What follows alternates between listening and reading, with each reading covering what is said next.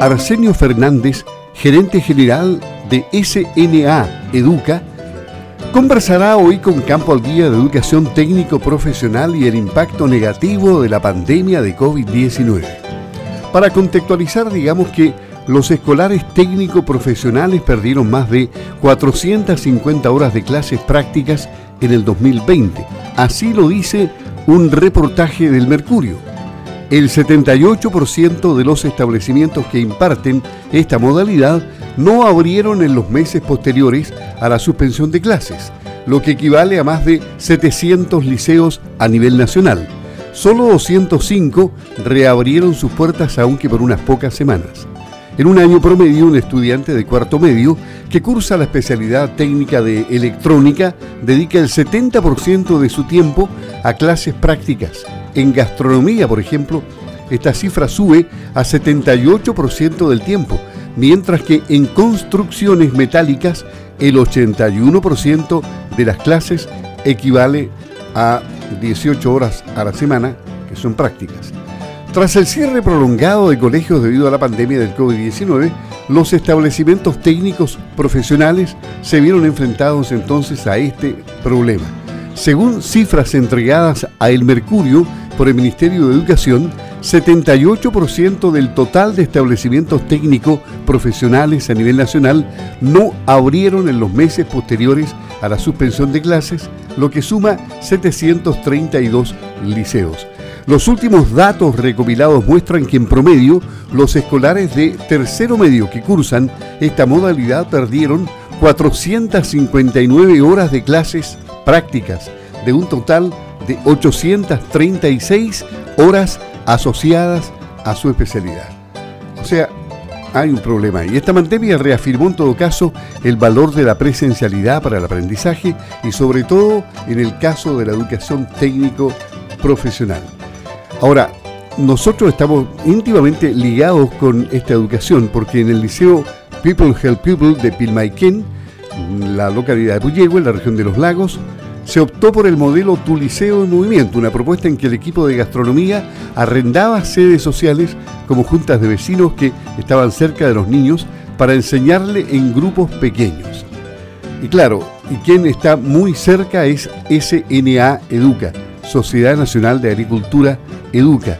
Y para eso vamos a hablar con el gerente general de SNA Educa, Arsenio Fernández, porque ellos tienen aproximadamente 20 colegios en el país y saben mucho de educación técnico profesional y vamos a ver si se coincide con todo lo que dice este reportaje del Mercurio. ¿Cómo está don Arsenio? Le habla Luis Márquez, buenos días. ¿Qué tal, don Luis? Muy buenos días.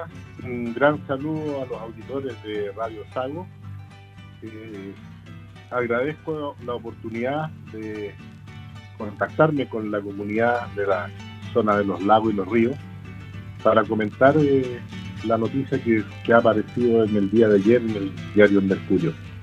¿Qué le, ¿Qué le, parece a usted el manejo de las cifras? ¿Es coincidente con la realidad que ustedes tienen?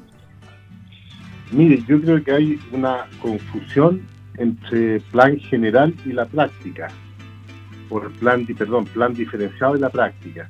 Eh, no son tanto el porcentaje, no es tan grande el porcentaje de horas de práctica. Pero es un detalle. La verdad es que para la educación técnica, la virtualidad de la educación, la no presencialidad, es un problema muy serio. Y es por eso que el, el Consejo Asesor abramos los colegios paso a paso, ha priorizado a, la educación técnica en la necesidad de volver a la presencialidad, aunque sea eh, en forma parcial.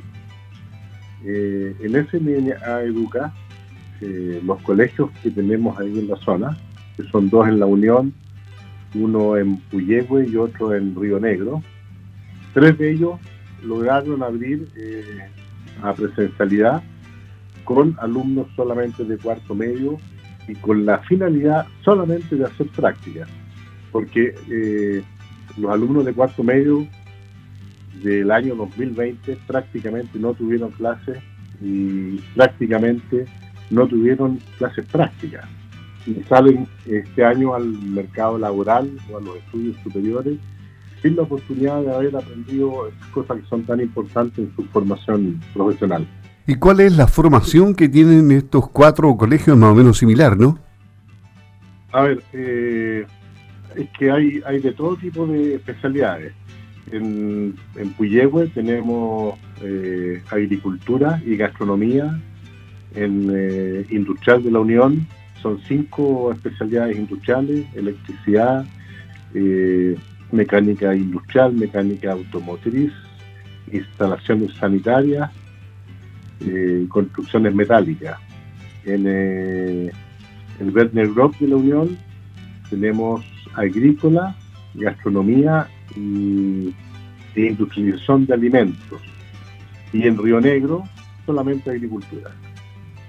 O sea, en todos los casos, eh, el tema de la práctica es un tema delicado y, muy, muy importante en la formación de los estudiantes. Me, imagino, o sea, tienen que empaparse del terreno. Y es por eso que, eh, por ejemplo, en el Werner Gropp ya en agosto logró abrir y atender a sus estudiantes. Lamentablemente después cambiaron de fase y hubo que cerrar el, colegio. Nosotros hemos hecho un, intento tremendo de abrir colegios.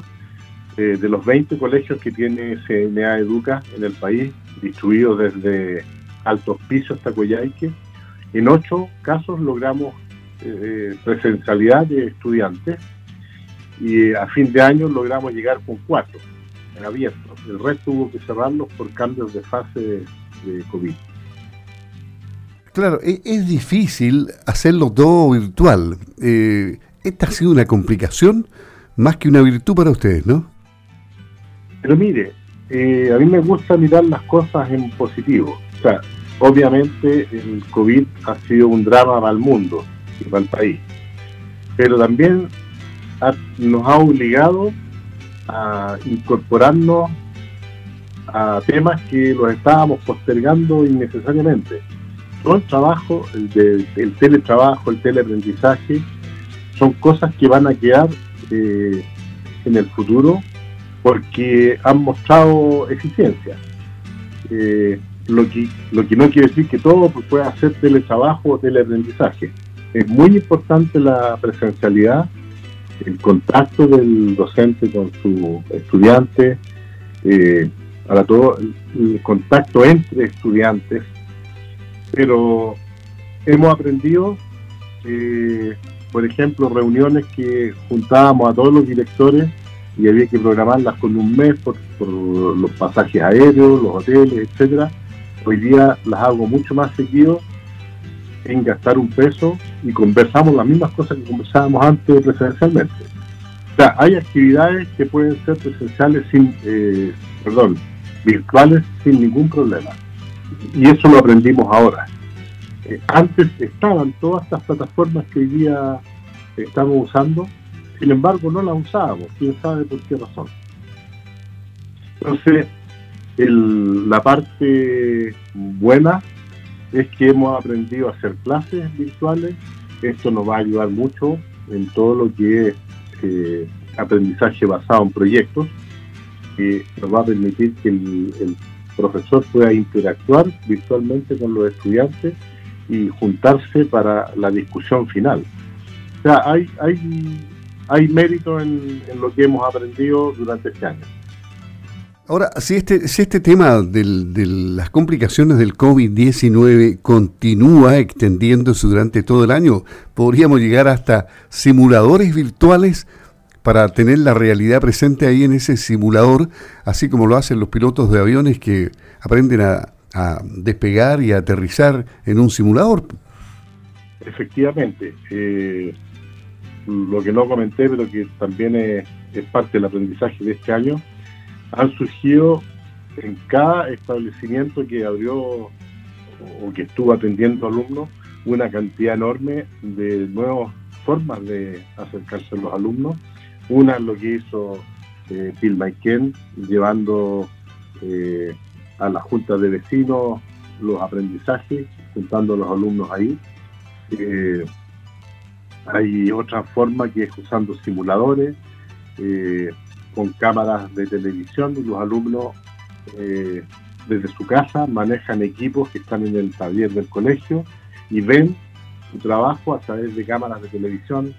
O sea, hay, hay una cantidad enorme de, de alternativas para eh, poder sobrellevar la situación de no presencialidad de estudiantes. Quiero comentarle que eh, existe una organización que se llama WorldSkill Chile, que se dedica a hacer competencias en habilidades eh, técnicas en el país. Hace una competencia todos los años con 20 habilidades. Este año se realizaron casi todas las habilidades en forma virtual, usando todo tipo de plataformas, simuladores, eh, cámaras de televisión, y se pudo hacer perfectamente.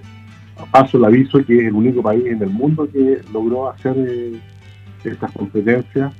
Entre 80 países del mundo que están haciendo estas competencias, Chile fue el único que hizo este desafío virtualmente.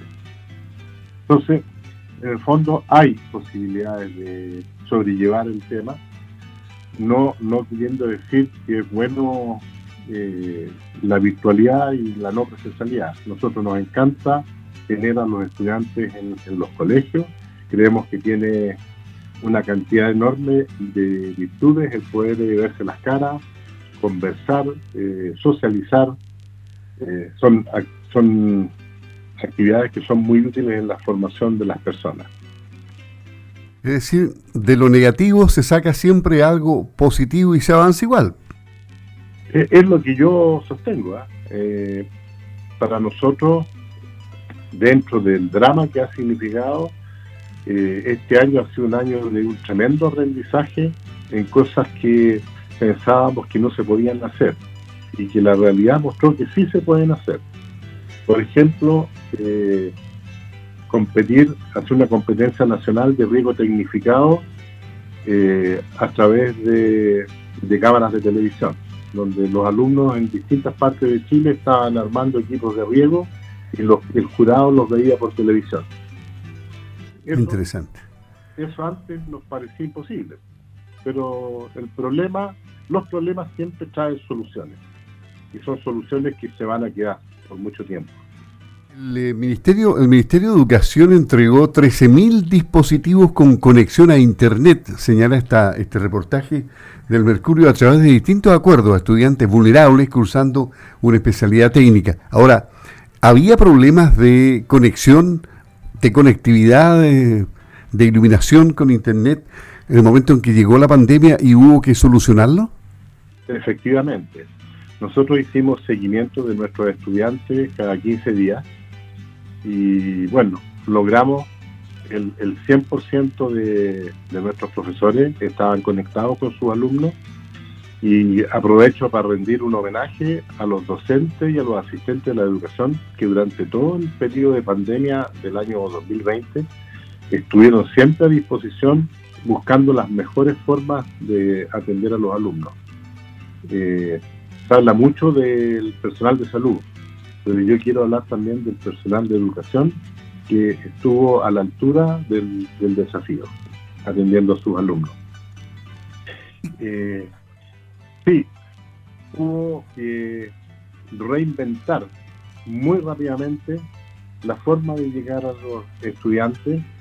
Eh, muchos estaban desconectados porque no tenían eh, medios tecnológicos para conectarse y otros eh, que no tenían la conexión a Internet, estaban en, áreas donde no había Internet, a ellos se los atendía entregándoles material escrito, cada 15 días se les llevaba material escrito y, ellos de vuelta nos entregaban las pruebas y a muchos se les entregó distintos dispositivos que les permitía conectarse eh, virtualmente al, al programa de, enseñanza.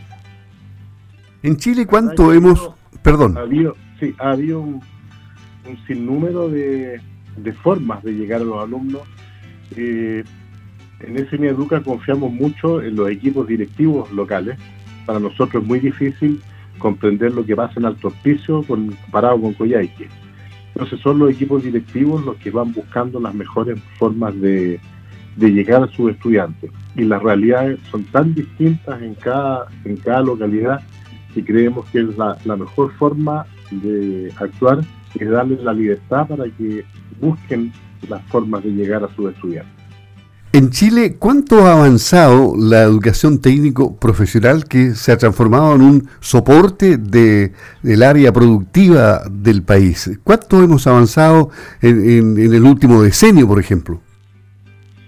A ver, eh, si uno mira los números o porcentajes de estudiantes en educación técnica, ha ido disminuyendo en la educación técnica de nivel medio. Ha aumentado sosteniblemente en la educación técnica superior eh, no obstante, yo diría que eh, en los últimos 10 años hemos notado un creciente interés de las autoridades por apoyar la educación técnica.